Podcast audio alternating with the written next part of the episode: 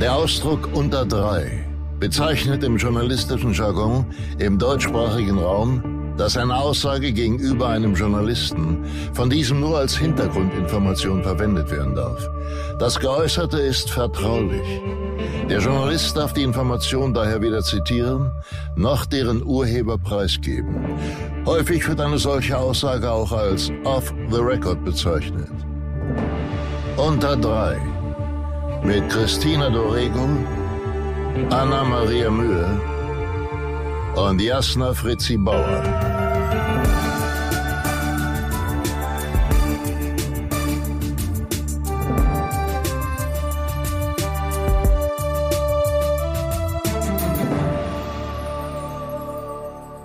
Herzlich willkommen zu einer neuen Folge von Unter Dry. Heute in der Besetzung mit Jasna Fritzi Bauer und meiner Wenigkeit, Anna-Maria Mühe und unserem heutigen Gast. Sie ist eine sehr sympathische, nahbare und extrem schöne und attraktive Frau. Seit über 30 Jahren ist sie eine der erfolgreichsten Schauspielerinnen unseres Landes. Ob ihre Schönheit ihr mal im Weg stand und wie sie eigentlich diese, diesen bemerkenswerten Spagat zwischen Comedy, Krimi, Mainstream und Drama hinbekommt, erzählt sie uns hoffentlich heute. Herzlich willkommen, Anja Kling. Hallöchen. Hallo. Hallo. Wie schön, dass du da bist. Wir haben ähm, vor ein paar Wochen schon mal angefragt. Und da hast du gesagt, dass du total Lust hast, mal bei uns vorbeizuschneien. Ja, Und jetzt bist du jetzt da. bin ich da. Ich habe es geschafft. Sehr gut. Äh, wir erklären immer am Anfang, woher wir uns eigentlich alle kennen. Weißt du noch unsere allererste Begegnung? Kannst du dich daran erinnern?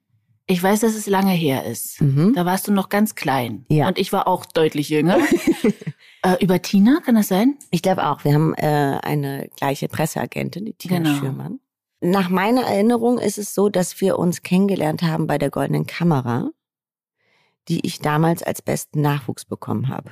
Okay. Die, die ich immer hier rumtrage. Oder, ah, nee, das ist der andere. Das ist der Bambi.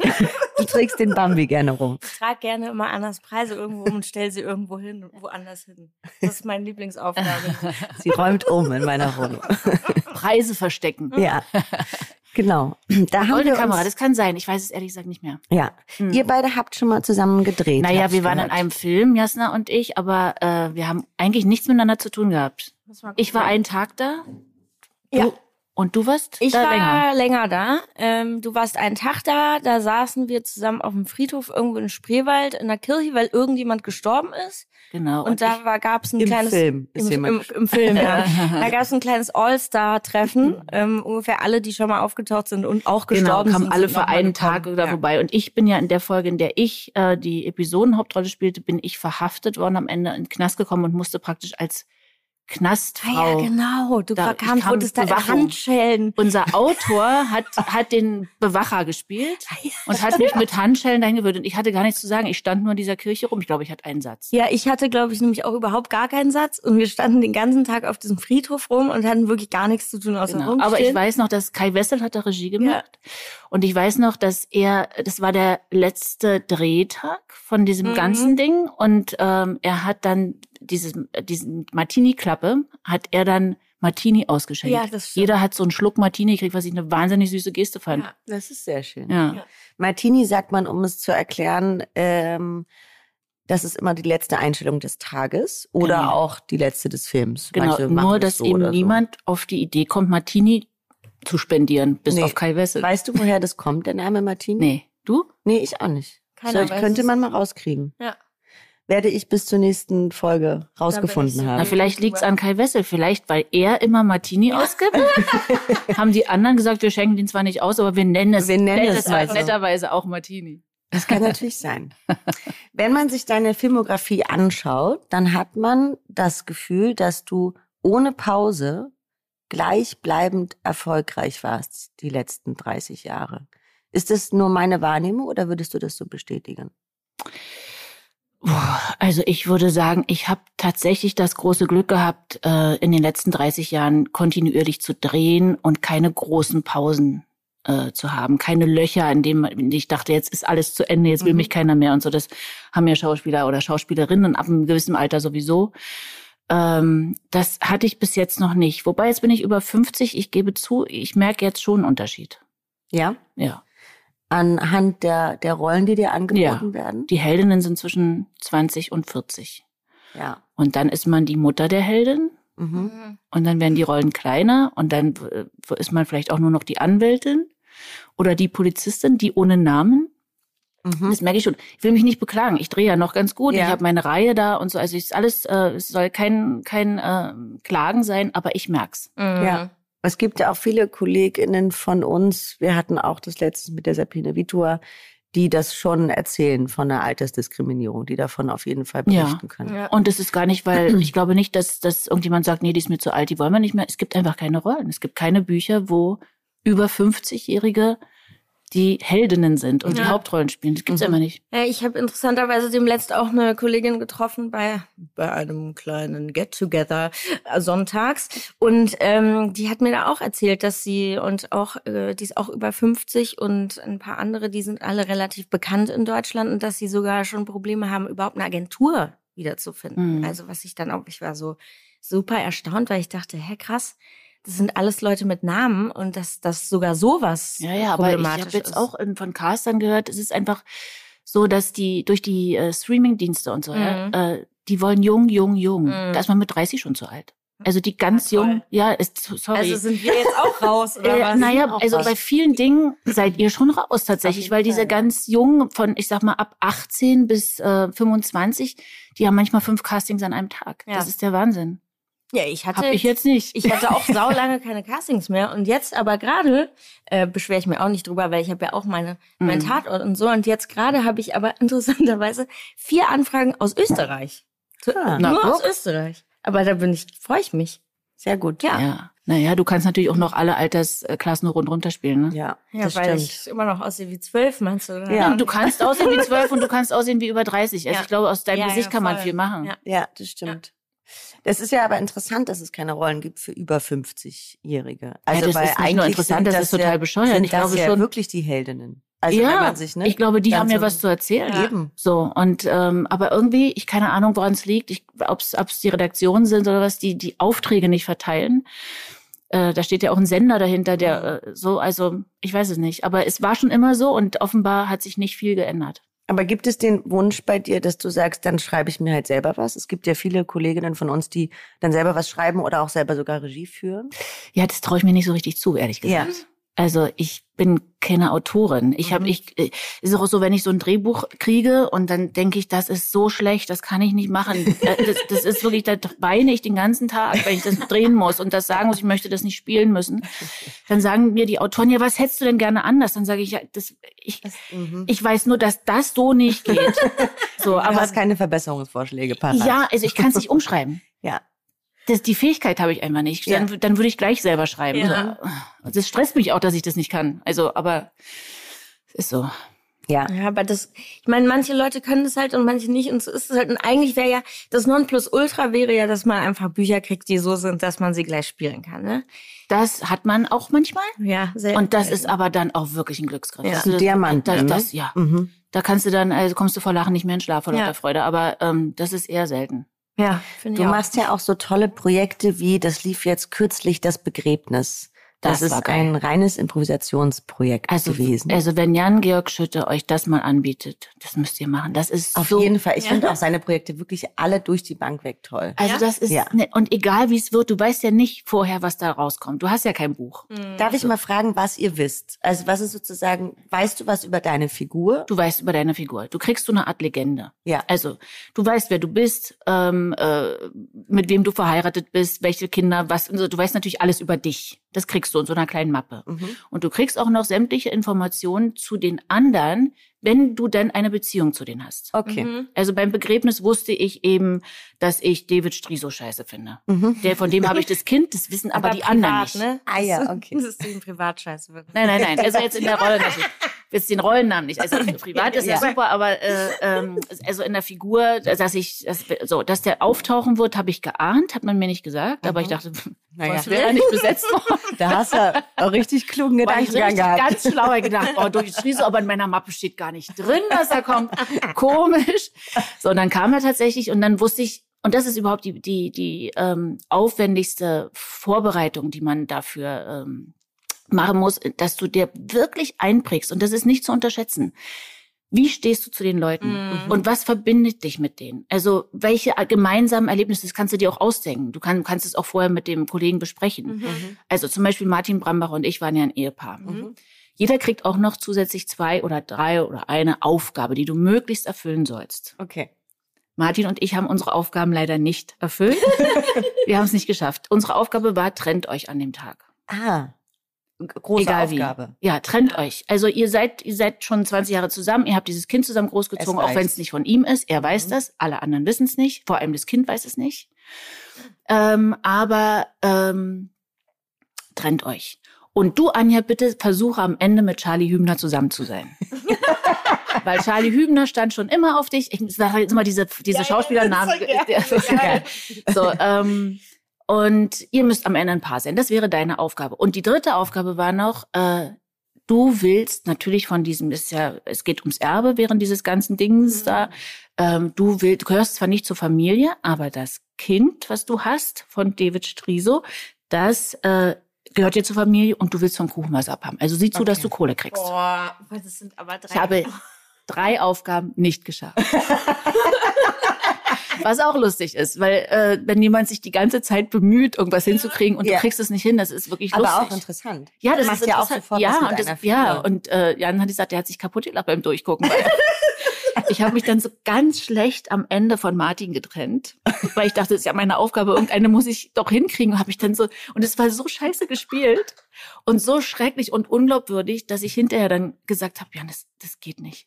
Ja. Das geht nicht, das musst du rausnehmen. Ich das geht nicht. Es war so schrecklich, was wir dann da gespielt haben. Auch Martin, der uns dann so, ah, nein, ich bin doch nicht mit Mörder zusammen und ich muss, äh, und so. Aber es war so. Habt ihr euch ein bisschen aufgespielt nochmal? Ja, aber es hat überhaupt nicht zu dem Rest gepasst, was wir vorher gedreht haben. Wir haben uns einfach zu gut verstanden. Wir hatten so viel Spaß und wir hatten uns ausgemacht. Wir gesagt, okay, wir sind ja nicht, wir haben ja nicht die hellsten gespielt. Und wir gesagt, warum sind wir eigentlich zusammen? Was verbindet uns? Mhm. Wir treffen uns in unserem Humor. Egal, was der eine sagt, der andere kann sich darüber wegschmeißen. Sehr gut. Und das hat so funktioniert. Ich habe Tränen gelacht, egal welchen Scheiß der gemacht hat. Und er auch. Das ist, hat's ja alles gar nicht unbedingt in Film geschafft. Ja, Aber ja. wir waren praktisch so ein gutes Team, dass diese Trennung nicht funktionierte. Und dann habe ich ganz zum Schluss mich dann schnell zu Charlie Hüben, haben gesagt, wir sind eigentlich mit dir, hast du keine Freunde? Und er so, nein, ich wollte ja mal dich. Und ich sagte, okay. Dann nimm doch mich. Auch bescheuert. Und dann habe ich gesagt, es geht alles nicht so. Und die letzte halbe Stunde haben wir dann so reingeknallt. Und, und das haben wir dann tatsächlich. Wie lange das geht? Also wusstet ihr, wann Wir haben um zehn ist? angefangen. Jeder stand um zehn in irgendeiner Gasse dieses Dorfes, was da gemietet wurde. Und dann ein ganzes Dorf wurde na, so, gemietet. so eine, eine Straße eines okay. Dorfes. Wie viele Kameras hattet ihr? 50. Boah. Und dann hieß es, das klingt so toll. Und dann hieß es Wahnsinn. go und dann gibt's keine Unterbrechung. Und das oh, ist eben mal so, wie, wie man sich das wünscht. Du kommst mal richtig ins Spielen. Na klar. Du wirst nicht bei jedem Satz unterbrochen und ja. bist wieder auf Anfang und so, sondern Aber es ist alles so, wie es ist. Und, und man kriegt dann auch keine Anweisung zwischendurch oder was, weil ich, also nee, wie, wie sitzt denn er? Er sitzt dann einfach irgendwo und guckt auf die, guckt sich das live irgendwo an. Irgendwo einen Raum, den ich nicht kannte oder nicht wusste, ja. wo der ist, wo ganz, wo 50 Monitore ja. sind, dass jede Kamera hat praktisch auch einen Monitor ja. und da sitzen ganz viele Menschen, einschließlich Jan, und äh, guckt, was alle so machen. Und jeder Schauspieler hat einen Verfolger. Also es gibt einen, der praktisch durchgehend nur guckt, wo geht Anja hin, mit wem spricht die und macht sich schon so Notizen, damit er nachher bei der Sichtung es ein bisschen einfacher hat. Ja, Ach, krass. Weil der hat ja Material für 90, 90 Minuten ja, am Ende. Ja. Also da fliegt ja so viel weg und das ist auch auch was, also ich habe es jetzt das zweite Mal gemacht. Mhm. Und beim ersten Mal Klassentreffen hieß das, war ich noch so wahnsinnig ängstlich, weil ich immer dachte, ich könnte was falsch machen. Mhm. Und das, mhm. das kommt dann in diesen Film rein und so. Mhm. Jetzt beim Begräbnis wusste ich, alles, was nicht läuft, schafft's eh nicht in den Film. Mhm. mhm. Also du kannst gar nichts falsch machen. Wenn du bei dir bist und wenn du in deiner Figur bleibst und wenn du dich gut vorbereitet hast im Sinne von, ich weiß, wer mein Gegenüber mhm. ist und so, ähm, dann kann dir nichts passieren. Dann kann eigentlich alles nur gut werden. Es gab eine, die muss ich euch erzählen, eine, die hat es nicht in den Film geschafft, leider, mhm. weil es die Figur von Claudia Michelsen beschädigt hätte. Mhm. Aber das war so lustig, da hat mir fast in die Hosen gemacht vor Lachen. Ich hatte mir vorher überlegt, dass ich immer so Fremdwörter benutze, aber so falsch. Ja. Liebe ich. Das hat aber keiner gewusst, ne? Das hatte ich mir so für mich überlegt. Und dann stehe ich so mit Claudia Michelsen an so einem Stehtisch und ähm, kamen auch alle Kameras so sofort angerannt, weil sie dachten, oh, passiert vielleicht was Interessantes. Ja. Und ich hatte so einen schrecklichen künstlichen Zopf und so künstliche das, ist, das sah ziemlich so. toll aus. Ja, ja aber alles so künstlich. Und dann habe ich ihr jetzt erst gesagt, dass es ja, dass man ja das nicht sieht, dass es alles so künstlich ist. Und sie guckte mich immer so mitleidig an. ich sagte, ja, ist ja alles nicht echt, aber sieht man ja nicht, ist ja, es sieht ja echt aus. Und sie mal, hm, schön siehst du aus. Ja, ja, ja, schön sehe ich aus. Und dann, und dann ähm, erzählte sie mir, in meinem Büchlein stand, über sie, mhm. dass sie in den Westen gegangen ist, da ganz reich geworden ist, einen reichen Mann geheiratet hat, ein Kind hat und so. Die kam aber mit so einem jungschen Kerl da an und nicht mit ihrem Mann und und dann habe ich sie so ausgefragt und habe gesagt, na, aber du hast doch so viel Geld gehabt. Und dann hat sie mir erzählt, das stand in ihrem Büchlein in der Vorbereitung, sie hat alles Geld verloren. Sie hat nichts mehr. Ah ja. Mhm. Und dann habe ich gesagt, ach, das ist ja ein Ding, dann bist du ja jetzt richtig in der Patrouille. und dann sah sie mich an und ich sah, ich sah einfach, dass sie, also in ein paar Millisekunden, dass sie erstens dachte, macht die Klinge das jetzt mit Absicht? Mhm. Oder hat die das Wort nicht drauf? ist die wirklich, will sie das jetzt wirklich nicht? Das war der erste Gedanke. Und der zweite Gedanke war, und das kennt jeder von uns, dass du ein Wort hörst, was falsch ist. Und du weißt, es ist falsch, aber du kommst nicht aufs Richtige. Du kommst nicht aufs Richtige. Du weißt nicht, du weißt jetzt nicht, denkst nur, Patrouille ist falsch, aber wie heißt dieses scheiß Wort? Und das sah ich hinter ihrer Stirn. Und, da, und sie überlegte so einen Moment und dann sagt sie, Petrolie meinst du? oh nein, ist das lustig. Und ich, und ich mich hat's zerfetzt innerlich. Und ich so, nee, Patrouille. Und sie, nee, nee, Petrolie. Sag, naja, ist ja egal, du weißt ja, was ich meine. Weil ich dachte, wenn ich jetzt noch weitermache, dann ja. platze ich und dann können sie es auf jeden Fall nicht nehmen, weil ich ja. dann so lachen muss. Ja. Sie kam einfach auf Bredouille nicht. Ist das lustig. So, das hat's aber nicht reingeschafft. Sie spielte ja eine sehr kluge Frau und okay. sie hat es ja auch toll gemacht. Also und deswegen wäre, hätte es nicht gepasst, für sie nicht gepasst. Aber, äh, aber, eine schöne Überlegung lustig. für so eine ja. Figurenzeichnung, die du da hattest. Ja, das war sehr lustig. Vor allem wie witzig, wenn man dann auch merkt, dass die Kollegen es denken, sag mal, ist sie, ist sie dumm oder? Ja, und vor allem, wenn sie es nicht aussprechen, wenn du ja. nur das siehst, durch den Blick und hinter der Stirn rattert's und, und du siehst das und du weißt genau, was sich da abspielt, kannst es aber nicht sagen. Das ist schon, großartig. das ist großartig, ja. Du also, es hat echt Spaß gemacht. Du schaffst einen ganz schön tollen Spagat, finde ich, zwischen, wie ich schon in der Einleitung erzählt habe, zwischen Comedy und dem Drama und dem Krimi und Mainstream und auch ein bisschen arthausig. Jetzt das Begräbnis würde ich mal mhm. in eine andere Richtung stellen. Mm, ist das was, was du immer machen wolltest? Weil es ist ja in Deutschland gibt es ja einfach das Schubladendenken sehr viel. Ja, ich glaube, das ist das, was eigentlich alle Schauspieler gerne machen wollen. Ja. So, äh, das Schubladending, das macht man ja nicht selber. Das Richtig. machen ja Menschen von außen, die dich da reinstecken. Und das Hast war bei mir nicht anders. gewehrt? Ja, also ich habe ja tatsächlich angefangen, so, ich habe ja mit 16 angefangen und ähm, bin ganz schnell in so eine Schublade gesteckt worden. Ähm, ja, also die leichte Unterhaltung. Ne? Also ich war dann auch Pilcher und dann habe ich so Serie. Damals war ja Serie noch nicht so. War verpönt. Auf ja, also sie sind oh, ja. Seriendarstellerin. Mhm. War nicht so toll. Mhm. Dann war ich so mit Hagedorns Tochter immer die, die äh, liebe Tochter aus höherem Hause, die Papis Firma rettet und so. so. Da war ich so drin. Durfte so ein bisschen Krimi mal spielen, aber dann war ich auch immer die liebe Tochter oder so, ja. ja. Und dann habe ich, als ich so Mitte 20 war, glaube ich, habe ich gedacht, so will ich ja nicht alt werden. Wenn ich mhm. jetzt immer sowas spielen muss, das, das mag ich nicht. Dann, dann mache ich lieber was anderes. Zumal ich mir immer auch noch andere Berufe vorstellen konnte. Ich habe nicht so extrem an dieser Schauspielerei gehangen mit Mitte 20. Ah, okay. Nee. Interessant. Ich mir gedacht, ich könnte auch noch was anderes machen. so. Also bevor ich Kinder hatte, sowieso. Hattest du konkreten Gedanken? Hm, vielleicht studiere ich nochmal Medizin oder mhm. Alles Mögliche. Was man halt so nebenbei macht. Eben macht. Entweder Schauspiel oder Medizin. Ja, war lange so. Hallo Christiane Paul. Ja, das, ja, und dass ich es nicht gemacht habe, vorher schon, bevor ich überhaupt äh, ähm, mit der Schauspielerei so richtig angefangen habe, lag schlicht daran, dass ich so ähm, in aus der DDR kommend dachte, naja, man kann ja nicht Medizin studieren und dann nebenbei noch spielen. Mhm. Man muss sich ja entscheiden. Also mhm. entweder man ist Ärztin oder man ist Schauspielerin. Dass das durchaus geht, habe ich dann erst durch Leute wie Christiane Paul und ja. so ich gedacht, ach so, hätte ich auch machen können. Ich ja. Depp. So.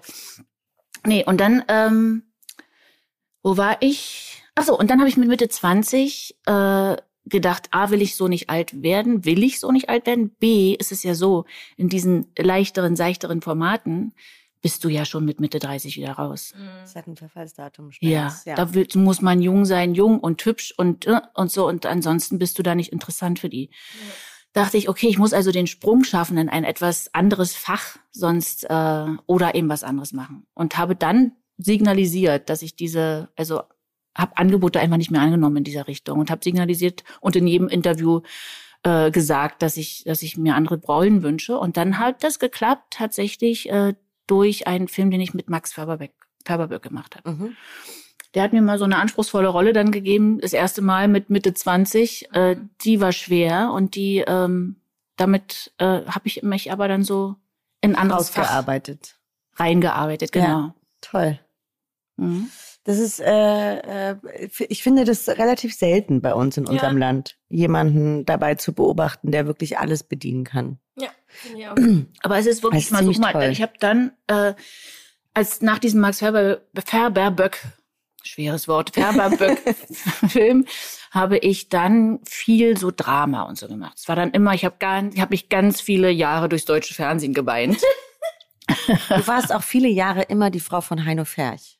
Immer noch. Immer wir noch. Wir sind ja, ja, ja, wir sind immer wieder ein gutes Paar. Habt ihr, erlebt ihr mehr Zeit als mit euren eigentlichen Partnern? Nee, das nicht, aber, aber es kommt nah ran. Ja, oder? Ja, also. Ja. Wir waren schon wirklich. Aber ihr seid auch ein schönes Paar, muss man mal sagen. Wir verstehen uns auch gut. Wir haben ja. schon sowas Ehepaar-ähnliches. Ja. Auch am Set mit. Ah, ja. Das ist aber gut. Ja. Wäre schrecklich, wenn es nicht so wäre. so, nee, nee, super. wieder mit dem. Nee, und dann habe ich, und dann hatte ich wieder Glück. Und dann hat mir Bully Herbig diese Rolle in äh, Traumschiff Surprise gegeben. Und durch diese Rolle habe ich dann erstmal drei Jahre nur noch Komödie gekriegt. Das ist ja total verrückt. Das ist so krass. Dass die Leute dann Man nicht ist auch schnell in Schubladen drin. Ja, dass sie dann, dann denken sie, ach, die ist ja die von der Komödie dann dachte ich, ach so, nee, warte mal, ich habe doch vorher ganz viele Jahre geweint. Ja. Kann ich doch, Lass mich doch mal wieder weinen. Machen. Ja, aber nur wer gut weinen kann, kann auch gut Komödie. Ja. So sieht's mal aus, ja.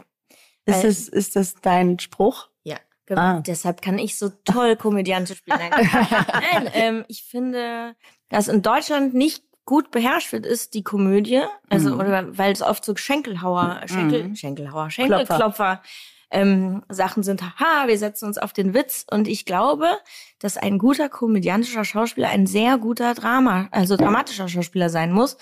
Ähm, das glaube ich auch. Weil, weil es in Deutschland, habe ich immer so das Gefühl, wenn ich Komödien gucke, dass das nicht ernst genommen wird. Also, dass die selber nicht ernst nehmen in in dem Witz sozusagen mhm. und den Witz spielen. Und der Witz muss ja nicht gespielt werden und das kann. Der muss entstehen, genau. Deshalb hast du dann drei Jahre Komödie gespielt, weil du eine sehr gute dramatische Schauspielerin bist. Jetzt haben wir's. Was kam dann? Hm? Welche Schublade kam dann? Nee, dann war ich, glaube ich, ganz gut so raus. Dann habe ich plötzlich alles äh, alles so gekriegt. Sehr gut. Du bist viel auch in meinem Wohnzimmer unterwegs, weil du machst ja viele tolle Kinderfilme auch. Ah.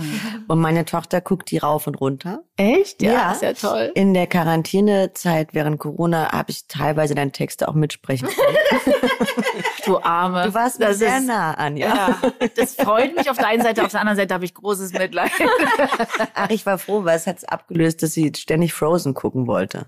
Und das war wirklich schlimm. So, stopp mal. Da kann man Mitleid haben. Moment, Frozen ja. ist ein ganz toller Film. Mhm. Und nur weil du dafür kein Verständnis hast, mhm. ja? nur weil ich die Lieder alle rauf und runter hören musste und mitsingen musste und mich verkleiden musste und im Kreis drehen durfte hier tagtäglich. Hä, ich hast du kein Mitleid? im Kreis drehen. Ja. Aber nicht verkleidet, muss man dazu sagen. Du bist trotzdem in deinem Jogger geblieben. Wenn man sich dein Instagram-Profil anguckt, mhm. dann ist da auch eine wahnsinnig tolle Mischung aus. Aber das kommt ein bisschen mehr aus Unwissenheit. Ich habe so angefangen, dann haben meine Kinder immer gesagt, Mama, was postest du denn? oh, und wie du das postest, kannst du das bitte wieder rausnehmen? Und dann wusste ich nicht, wie man das verhashtagt und dieses das, ganze, diesen ganzen Ja, da Kram. können wir uns die Hand reichen. Das, äh, Vielleicht könnt ihr da mal einen Kurs zusammen machen. Ich wollte der Anna mal einen Volkshochschulkurs schicken für Internet und Instagram. für Insta. Ja, aber ich habe ja Gott sei Dank ein großes Kind, den rufe ich immer an und sage, wie mache ich denn das? Und der kann das alles. Und ich rufe Jasna ja, immer an. Ich bin ihr großes Kind. aber auch da aber glaube, schaffst du es irgendwie so ein bisschen privat zu sein, ohne dass man zu viel erfährt. Also man weiß irgendwie, du hast zwei Kinder, die sind schon relativ groß, auf die bist du sehr stolz, die liebst du, du bist eine wundervolle Mutter und du hast einen tollen Mann an deiner Seite. Ähm, und dann machst du aber, nutzt es natürlich auch für Promo, ganz klar. Du machst auch viele so gute Zwecksachen. Du machst gerne Spielshows. Mhm. Äh, also du, du bist so sehr vielfältig in dem, was du bedienst. Ist das irgendwann eine bewusste Entscheidung gewesen nee. oder das, das ist dir passiert. alles so passiert. Und deswegen auch ist meine es aber so authentisch. bei Instagram, wenn ich da Lust habe drauf gerade und denke, ach, das ist ein schönes Foto und da habe ich was zu erzählen dazu, dann mache ich das. Ich mache das nicht, weil ich denke, ich muss jeden zweiten Tag irgendwas aus meinem Leben erzählen. Ich bin auch manchmal Monate gar nicht dabei. Ähm, das passiert dann so. Ja. Ja, schön. Aber es, dadurch wirkt es so nahbar. Ja. Ja, Also, mhm, na, dann das ist ja gut. Ja, also mal so als Feedback von Ja, uns. Das machst du ziemlich gut, würde ich Ah, sagen. okay, super. Äh, ja. Du bist eine zweifache Mutter und Mhm. das schlechte Gewissen, was ja ungefragt mitgeboren wird, mit jedem Kind, stellt sich mir die Frage, wird es mit jedem Kind mehr? Also potenziert sich das oder bleibt das schlechte Gewissen bei einem Das schlechte Kind? Gewissen, wenn man arbeitet, meinst du? Mhm. Dass man nicht da ist? Mhm. Nee, hatte ich nicht so, weil äh, ich habe, also ich hatte ein ganz, ganz schlimmes, schlechtes Gewissen, als mein zweites Kind geboren wurde und ich gleich ähm, so einen Kinderkinofilm gedreht habe im Allgäu und einfach über Wochen nicht da war. Da war sie sechs Monate. Mhm.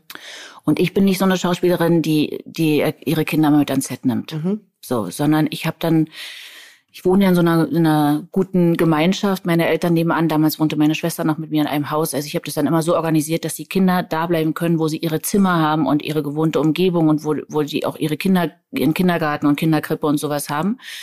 Und da gut betreut werden, statt sie mit ans Set äh, zu zotteln, weil ich immer dachte, damit bediene ich ja nur mich. Also weil ich dann eben sie abends nochmal äh, in den Arm nehmen kann, aber am Tag habe ich gar keine Zeit für die. Das stimmt, aber auch weil du die Möglichkeit dazu hattest. Ja, weil ich die Möglichkeit hatte, weil wir eben so gewohnt haben. Mhm. Es war so. Aber dann war sie sechs Monate alt, mein Großer war dreieinhalb und ich habe da so lange gedreht und mir ging's so schlecht dann. Weil ich dachte, das ist ja ganz ruhig. Ich kann doch nicht zwei Kinder Mhm. zur Welt bringen und dann ein, schon direkt nicht mehr da sein. Also das ist ja, ich habe gelitten wie ein Tier. Ich habe jeden Abend geflennt. Und wenn dann der Kleine am Telefon gesagt hat, der hat immer gesagt, Mama, nicht zur Eibeit. Mama soll nach Hause kommen, hat er aber gesagt. Dann habe ich immer gesagt, oh, na, aber die Mama ist ja gleich wieder da, jetzt musst du doch nicht weinen. Und wenn ich aufgelegt habe, habe ich losgeflennt. Und da dachte ich, das geht so nicht. Ich muss das anders machen und habe eigentlich allen gesagt, dass ich nur noch in Berlin drehe. Ah, das ist ja aber auch eine Und dann mutige mutig Ansage. hat meine Mutter, die ist ja meine Agentin, Ja. gesagt, das geht nicht. Das geht nicht. Also als, als es Anja bei aller Liebe. bei aller Liebe und ich verstehe dich ja, aber das geht nicht. Und dann habe ich gesagt, lass doch mal versuchen. Wenn es nicht geht und ich hier nicht mehr weiß, wie ich mein, mein, mein, meine Sachen bezahlen soll oder so, Ja. ändere ich es wieder. Aber ich versuch's mal. Mhm. Und es hat zehn Jahre geklappt. Ich habe zehn Jahre nur in Berlin gedreht. Wirklich? Ja. Ich gebe allerdings zu, dass ich Bücher, wo Berlin drauf stand, deutlich wohlwollender gelesen habe. Wenn da Köln, Hamburg, München drauf stand, dann habe ich auf Seite zwei gesagt, na so ein Blödsinn will doch keiner sehen. Also bei Berlin. So, und ich habe mir auch einmal ein Ei gelegt, ich sage nicht, nicht welcher Film, aber ich habe einmal ein Buch angeboten gekriegt. Und es war ein Freund von mir, der das, also ich kannte den Regisseur gut und der hat es auch selber geschrieben und ich mochte das Buch nicht so. Und dann habe ich, es war für Köln geschrieben. Dann habe ich ihn angerufen und habe gesagt, sei nicht böse, das ist wirklich ein schönes Buch. Ich habe gelogen. ähm, aber ich habe so kleine Kinder. Ich, das geht nicht. Ich kann jetzt nicht sechs Wochen weg. Ich muss hier in Berlin bleiben. Da sagte der, das ist gar kein Problem. Das hatte ich erstmal auf Köln geschrieben, aber wir können das alles in Berlin drehen. Oh, Ich habe den, ich hab den Film dann gedreht. Es war ein mittelmäßiger Film, aber ich kam aus der Nummer nicht mehr raus. Aber du warst in Berlin und du hast noch deine Miete verdient. Ist auch Ganz nicht schlecht. Nebenbei. Genau, genau, in dem Fall mein Also, Kredit. Das finde ich ja absurd. Ich weiß nicht, wie wenig, wie selten ich in Berlin drehe. So selten. So selten. Ich glaube, ich habe einmal in Berlin gedreht. in meinem- Nee, zweimal. Wenn du wegziehst, dann Ja, bieten sie dir nur wie- Berliner Filme in an. Österreich. Ich, bin, Ja. ich war drei Jahre in Österreich am Theater, hab kein einziges Mal gedreht. Dann werde ich gekündigt, zieh zurück nach Berlin und krieg ein Jobangebot und muss in drei Monate in Österreich abhängen. Ja, ich so, ja, ich habe hier nicht mal mehr, also ich hatte da zum Glück auch noch meine Wohnung und so, aber es war so, ah, jetzt, wo ich jetzt wieder in Deutschland wohne, darf ich jetzt auch mal im ORF vorkommen. Es war richtig witzig. Ja, aber bei mir ist es so, ich muss mich jetzt aus diesem System wieder rausschleichen, weil neulich hat eine Casterin zu meiner Mutter gesagt, ha, wir hätten ja eine schöne Rolle, aber das ist leider nicht in Berlin. Und dann hat sie gesagt, ah, Moment, die Kinder sind 18 und 22, die Jetzt kann wieder es schon raus. gehen. Das ist auch lustig. Ja. Ja, das- Also Leute, auch, Anja Kling kann jetzt auch wieder in anderen kann Städten überall sie drehen. darf jetzt wieder. raus. Sie darf Jetzt ihre sie leider Haustür über verlassen. 50, aber sie könnte jetzt wieder. Komm, wir schreiben ihr eine Heldin in Ja. Südafrika. genau. Aber können wir dann auch da was machen? Oder? Ja, Okay, dann bin ja. Auf jeden Fall. Also oder einfach nur mitfahren oder so. Nee, wir drehen was zusammen, die Potsdamen. Dann sind wir wieder in Potsdam. Das ist direkt bei mir vor der Haustür. Das würde ich auch schön. Ist Nee, aber sehr jetzt übertreiben wir uns. mal nicht. nicht. Immer Ärger auf ist ja der für uns B2. schon wieder Ausland. Chaos in Kaput. Solche Filme habe ich mir mal gewünscht dann. Chaos in Kabul. Sehr schön. Also, äh, apropos Österreich. Ja. Du hast eine unfassbar tolle und spannende Serie gena- gemacht namens Freud. Ah, ja, Österreich. Die habe ich sehr geliebt, die Serie. Hast du die gesehen? Ähm, eine Folge habe ich erst gesehen. Aber ich guck doch nichts. Das ist immer peinlich, wenn ich dann hier sitze, weil ich stimmt. guck wirklich gar nichts. Ich gucke auch ganz wenig, ich kann das verstehen. Aber hast du Freud gesehen, Anja? Das habe ich mir angeguckt. Schön. Das habe ich mir tatsächlich angeguckt und ich mochte das auch. Das äh, mochte ja nicht jeder. Also äh, manche konnten damit gar nichts anfangen. Ich glaube vor allem die, die gedachten, man lernt wirklich was über Sigmund Freud und über über seine Lehren, die sind enttäuscht worden. Ja. Äh, aber die sich auf dieses ähm, Krimi-Format oder Thriller-Format eingelassen haben, die mochten das ganz gerne. Ja, es war einfach eine richtig tolle Unterhaltung. Wie war die Arbeit mit Marvin Krenn? Speziell, aber toll. Ja. Also ich mochte das. Hm, Das ist, war ein bisschen anders, als äh, ich das so kannte. Inwiefern? Ich habe noch nie mit ihm gearbeitet, das heißt die Frage. Unkonventioneller. Mhm. Du kannst mit ihm eigentlich nicht vorher genau besprechen, wie deine Figur so ist. Und Mhm. das entsteht alles am Set. Ah, Auch in seinem. Kopf. Okay. Und das wirft er dir dann so rein. Und am Anfang habe ich dann immer äh, unterbrochen, weil ich immer dachte, was hast du gerade, was, äh, äh, ich bin raus jetzt und so. Und dann hat er immer gesagt, nee, mach einfach weiter. Und, Mhm. und, und wirft dir so Sachen rein und, und spricht die ganze Zeit eigentlich mit den Darstellern, dem ist dann Ton und Während die wurscht. Kamera läuft. Ja, Das ist ist alles geil. Wow. Ja, Ah, nee. doch, doch, Ja, das, Doch, ist bestimmt, muss, doch, aber ist toll. Aber kann man auch muss sich ein bisschen- verunsichern. Ja, erstmal. klar. Und ich musste mich einfach ein bisschen dran gewöhnen. Am Anfang war ich irritiert. Und dann Mhm. habe ich aber gedacht, das ist irgendwie speziell, aber es ist auch geil. Ja. Mhm. Ja. Findest du es nicht ein bisschen ähnlich wie Christian Albert? Der schreit doch auch mal rein. Der schreit auch immer rein, aber da geht's ja Meistens immer mehr um, Text. um technische Sachen. Oder Text. Das Wieso- macht er auch. Also er schreit auch technische Sachen rein. Er redet auch mit der Kamera und so. Und das ihm dann, und der hat einen großen Anspruch. Also ich musste ja da so viel Ungarisch sprechen. Mhm. Und wir waren kurz, also ich meine, Ungarisch ist ja eine super einfache Sprache, die du bestimmt vorher schon konntest und die auch super leicht auswendig zu lernen Das ist. Gesicht Genau. von Anja Kling spricht Bände gerade. Ich habe jedenfalls Panik gekriegt und bin dann zu ihm hin und habe gesagt, das ist total albern, wir müssen das auf Deutsch machen. Das glaubt mir kein Mensch. Ich kann doch nicht in drei Wochen so Ungarisch sprechen, dass man mir eine Ungarin abnimmt. Ja. Doch, war die Antwort. Ich sage, das schaffe ich nicht, das kann ich nicht. Doch. Ah ja. Und dann habe ich äh, natürlich Ehrgeiz entwickelt. Dann hab, Ja. Und hattest du dann aber einen Lehrer von der Produktion? Ja, nee, bekommen? ja, die hat aber nicht, das war nicht so doll. Mhm. Und ich habe mir dann einfach eine Studentin gesucht. Ich hatte kurz, ich Ah. hatte zwei oder ein Jahr vorher dieses Honigfrauen mit Sonja Gerhardt Ja. gedreht in ähm, Ungarn. Und da gab's so eine süße Produktionsassistentin, glaube ich, war die, Mhm. mit der ich mich so ein bisschen angefreundet, so eine junge, junge Frau, die äh, Deutsch sprach auch. Die war Ungarin, hatte aber, glaube ich, eine deutsche Mutter und sprach deshalb Deutsch. Und äh, die hatte mir erzählt, dass ihre Cousine in Potsdam Jura studiert. Mhm. Und daran habe ich mich erinnert und habe die angerufen und habe gesagt, ich brauche die Nummer von deiner Cousine.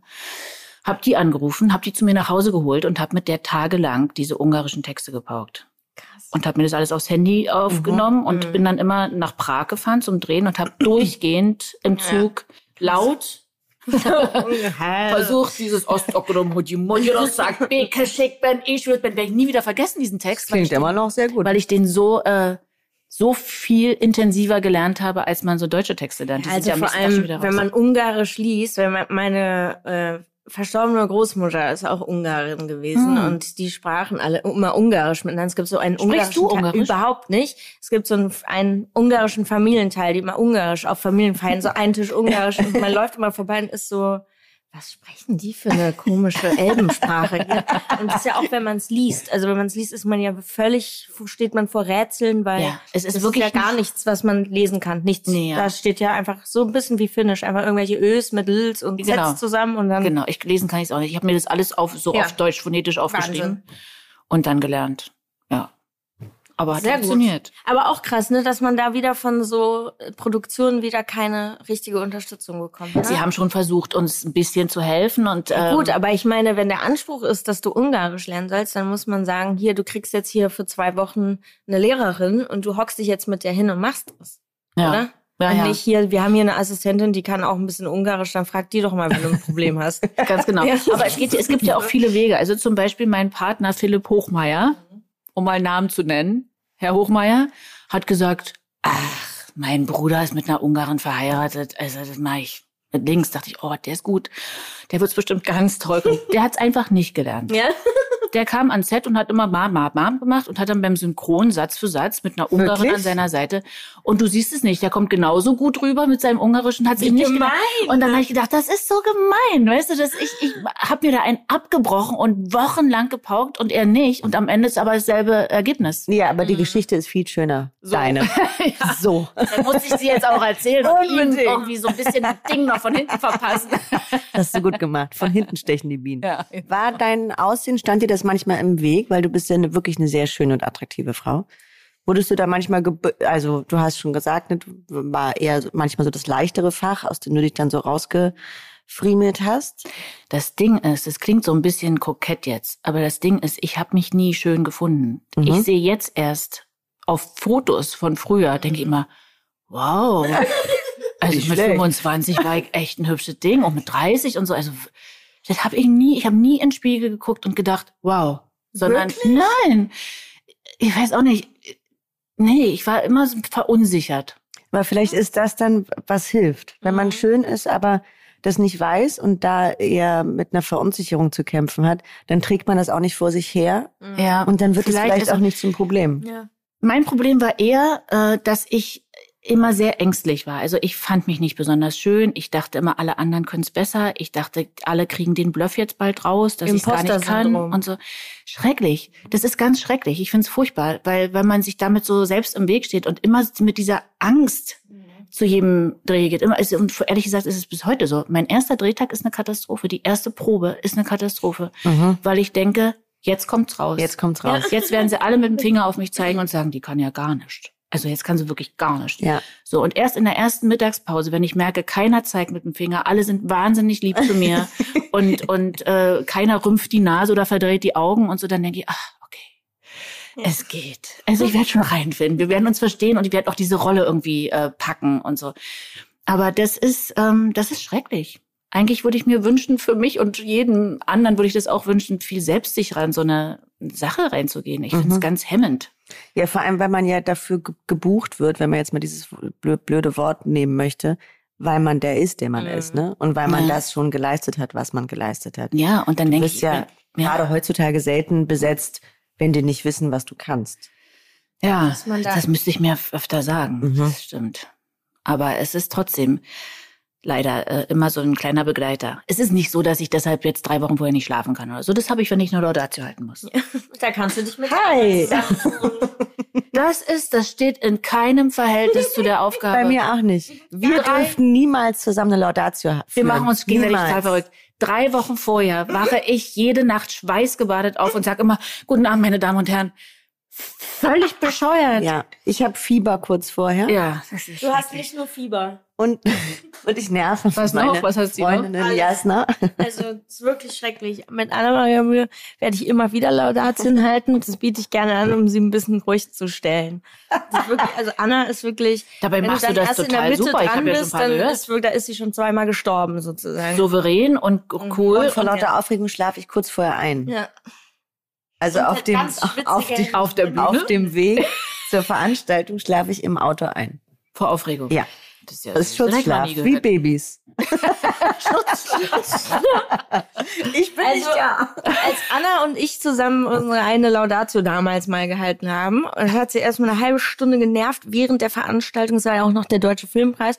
Und dann wurden wir auf die Bühne geholt und wurden aber voneinander getrennt und standen an zwei verschiedenen Ausgängen. Ich habe immer nur zu Anna geguckt und gesehen, ihr steht der Tod ins Auge geschrieben. Die stand da und war so, als ob sie gleich umkippen will. Ich so, ah, meine Güte, was Hast ist du denn das jetzt nicht? mit der? Nee, Nee. Die Jasna ist da so cool. überhaupt nicht. Nee, die scheißt sich halt, aber auch nichts. Der ja. ist es einfach egal, auch also was die anderen über sie denken. Ich hätte das so ist gerne. mir wirklich egal. Und das habe ich mir aber vom Theater genommen.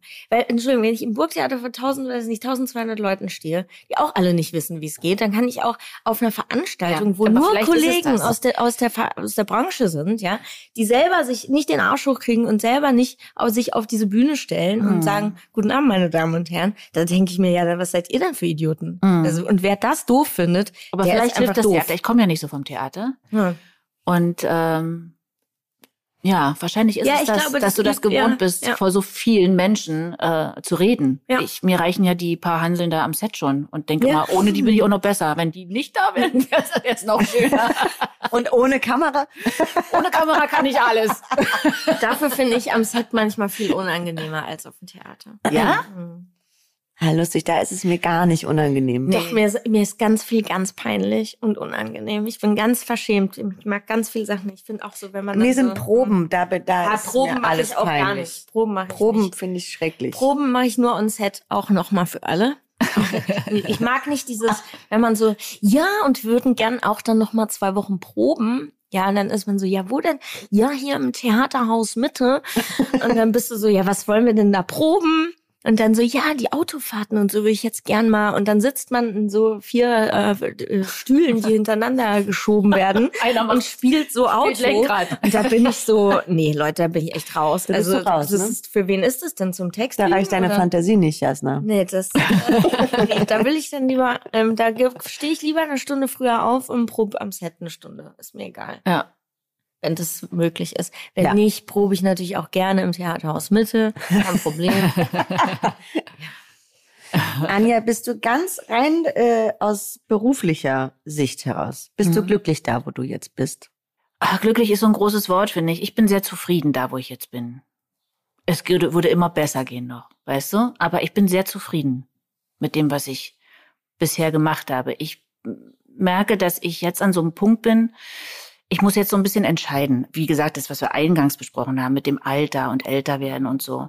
Wie gehe ich jetzt damit um? An dem Punkt bin ich gerade. Bin ich bereit, Kompromisse zu machen? Will ich weniger arbeiten?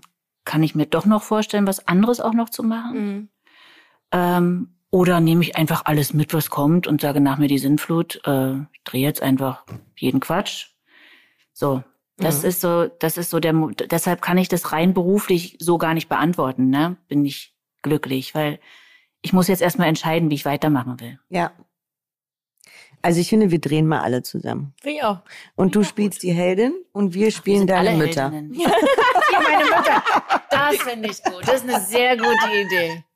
Ja, wir drehen alles um. Ja.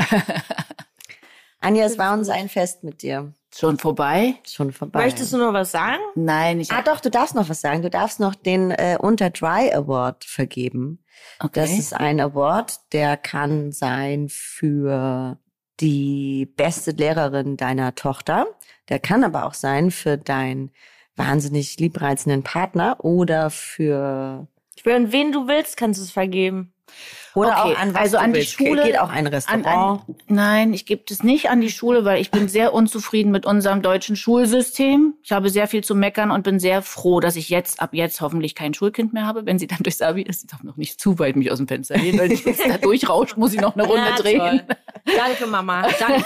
Dann machen wir noch mal eine extra Runde Podcast mit ja. dir, wo es ums Schulsystem ja. geht. Ja, oh, da habe ich viel zu sagen. Da kann ich meinen Bruder einladen, der ist nämlich Lehrer. Das ja. vielleicht interessant für uns. Ja, das ist ganz gut. Aber es gibt ja, ich, ich das mache ich sehr gerne, weil ich glaube, es gibt tolle Lehrer und tolle, mhm. innovative, großartige Lehrer an jeder Schule und es gibt ein, die doofen gibt's auch an jeder Schule. Der Unterdry Award. Ich vergebe diesen Award. Ich habe eine ukrainische Familie aufgenommen. Mhm. Und diese Mutter, die gerade bei mir wohnt, was die durch hat mit zwei Kindern, wohnt sie bei mir. Ähm, der gebe ich den, weil die hat echt was geleistet in ihrem Leben und hat ein ganz, ganz ähm, also auch schon vor dem Ukraine-Krieg kein schönes Leben, mit dem Krieg kein schönes Leben. Ihre Mutter ist jetzt im Krieg gestorben, sie war da schon bei mir, muss jetzt die Beerdigung von hier organisieren. Oh, Alles Sachen, die man sich für sich nicht vorstellen müsste und möchte und die bleibt immer stark und fröhlich und guter Dinge und will, hat ganz viel vor und so, die kriegt den. Sehr gut. Das finde ich sehr, das war, glaube ich, die beste Award-Verleihung. Die wir jemals seit, hatten. Die, seit Unterdrive. Ja, finde ich auch. Absolut. Und ein gutes Schlusswort. Vielen Dank, Anja. Vielen, Sehr vielen Dank gerne, für eine danke sehr euch. schöne Folge. Auf Wiedersehen. Auf Wiedersehen. Ach so, nee, warte, sagen wir noch was? Was denn? Sehen wir uns? Wir sehen uns in zwei Wochen wieder. Jo, schön eh. Dann, dann in alter Besetzung. Tschüss. Dieser Podcast wird produziert von Podstars bei OMR.